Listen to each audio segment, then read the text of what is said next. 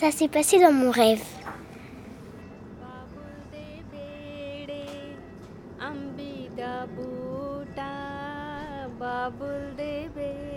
Abreuvoir. Euh, je sais pas ce que ça veut dire. Abreuvoir pour moi ça veut dire. Je crois que c'est quand quelqu'un répète le mot plusieurs fois. Abreuvoir. Abreuvoir.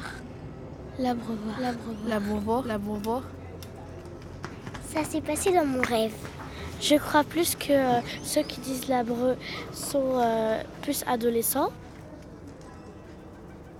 Et ceux qui disent euh, l'abreuvoir sont plus euh, les, les grands euh, personnes. Et les personnes encore jeunes.